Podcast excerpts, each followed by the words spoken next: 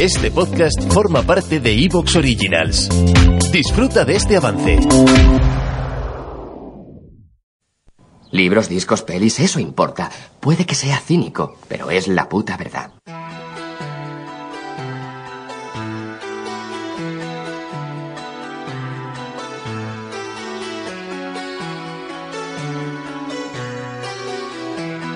Luces en el horizonte con Luis Martínez.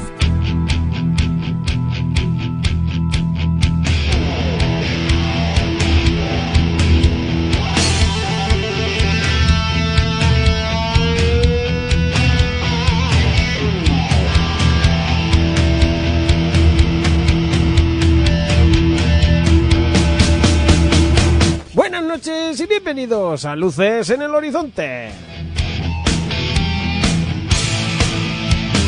25 programas nos contemplan en esta temporada 11 y llega, bueno, llega una de estas películas eh, que yo creo que nos gustan a todos. eh.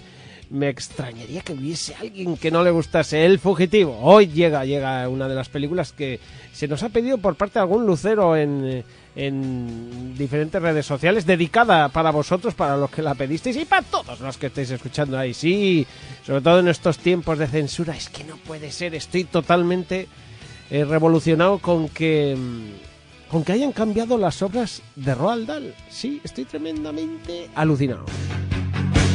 Bueno, resulta que han sacado unas nuevas ediciones de Roald Dahl en las que han cambiado el lenguaje para hacerlo ahora más accesible y menos ofensivo. No me lo puedo creer. Así pues, que todos los que tengáis eh, ediciones anteriores a estos años tan nefastos, pues guardadlas, guardadlas y enseñarlas a, a vuestros hijos, por favor. Que no se vuelvan unos... No sé, no sé ni lo que decir. Qué horror, cualquier día cogerán las películas, también las reeditarán, quitando todo aquello que pueda molestar lo más mínimo, incluso los podcasts como este los reeditarán o directamente los quitarán. Todo hoy en día ofende a alguien, todo hoy en día es molesto para alguien. Desde luego. Bueno, bueno, bueno, hablando de gente que no me molesta, aunque hay que ver que hay algunos como Juanma, que tela, que tela, como insisten, un recuerdo, un recuerdo para el grupo de Telegram de Luces en el Horizonte, antes de empezar con la aventura del doctor Richard Kimball. Venga, vámonos, vámonos, que nos puede pillar hoy el tren, hoy sí que nos puede pillar el tren. Luces en el horizonte con Luis Martínez Vallés.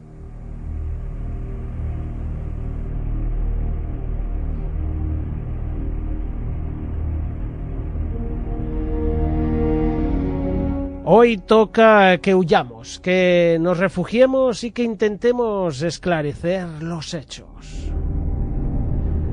Nos acercamos a El Fugitivo, una de las, sin duda yo, vamos, para mí, para mí es, es así, es una de las películas de acción y, y suspense más logradas de la historia. Lo tengo así de claro, estaría sin duda en, entre las elegidas, entre las que tienen un equilibrio realmente bueno entre la acción, el suspense, la intriga eh, y el tenerte enganchado a ti como espectador y hacerte parte. Es realmente buena en eso y vamos a disfrutarla hoy aquí en Luces en el Horizonte. Sí, señor. En fin, y se apuntan a este viaje tan, eh, tan que tenemos que huir, desde luego, pues eh, se viene con un con un autobús que acaba de arrollar un tren. Javier Iborra, ¿qué has hecho? Bueno, pues que se me ha pinchado una rueda ahí. Ah, vale. Hemos descarrilado. Vale, vale, la has liado, ¿eh? La- bueno, bueno, ¿qué tal? Pues muy bien, muy bien. Decidiendo aquí si a, si a los heridos que me acompañan en este autobús les voy a ayudar o no. Que creo que mejor no. Me cago en. Mejor no, ¿no? Que hay que gastar tiempo y vendas y... Exactamente. Mejor voy huyendo. Ay, ay, ay, viene, viene a huir, está mirando una cascada para tirarse de cabeza. Una cascada de 30 metros porque ha matado una zarigüeya. ¡Pablo Uría! Eres culpable y lo sabes. Y te has quedado mudo. Desde luego, qué sustos, Pablo. Ahí lo dejo. Madre mía. Ahí estamos. No, no, no, no. Como siempre es un placer estar aquí. Vamos a disfrutar de este rato. y digan lo que digan, la zarigüeya miente, miente. Ah, bueno. Bueno, o sea que no está Se muerta. ha conchado con la policía y no. No, no, la zarigüeya está muy viva, es, es demasiado. Bueno. En fin, pues el fugitivo. El fugitivo es nuestro paseo de hoy, en luces en el horizonte. Y por supuesto, lo primero es eh, acordarse de que esto tiene algo que lo inició todo. Y fue nada más y nada menos que la serie de 1963. Ahí está.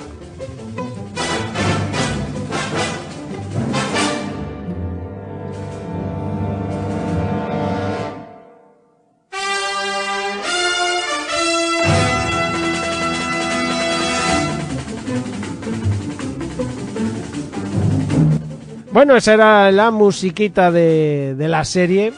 Cuatro temporadas tuvo, que no está nada mal. En esa época fue todo un hito en la televisión americana.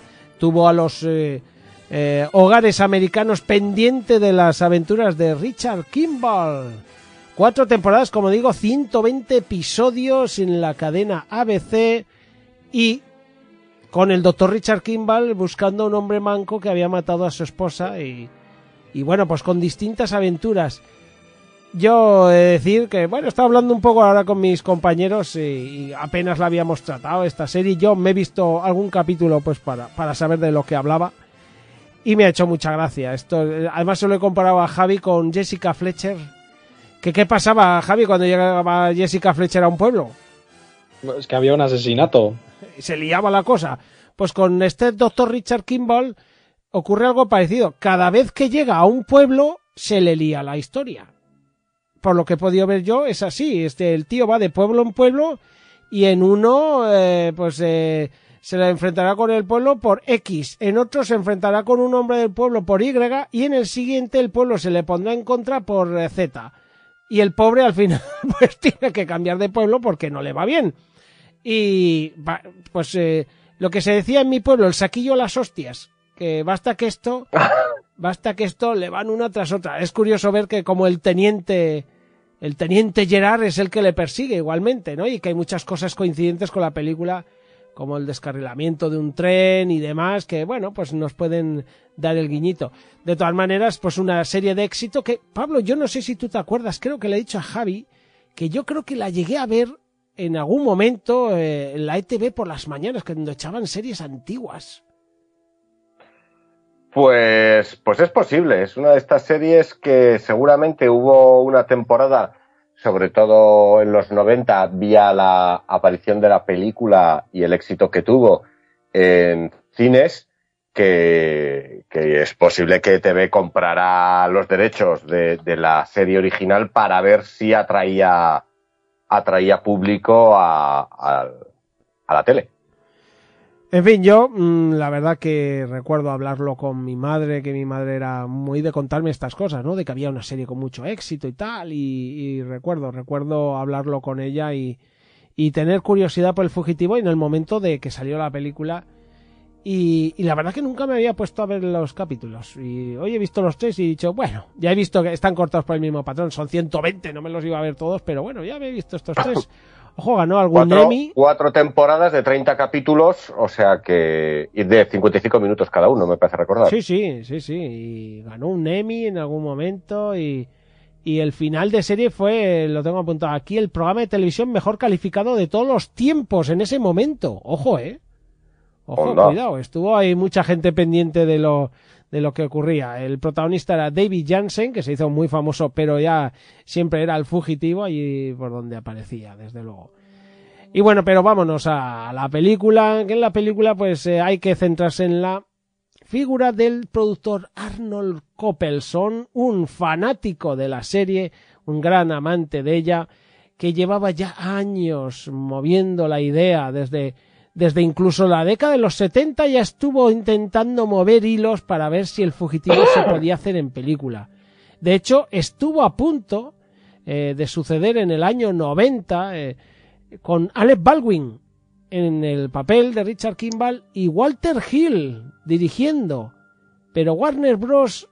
se echó para atrás porque creían que Baldwin no iba a ser la estrella que, digamos, llevase a la gente al cine a ver una película. Eh, no tenía el estatus de estrella como si pueden tener otros, ¿no?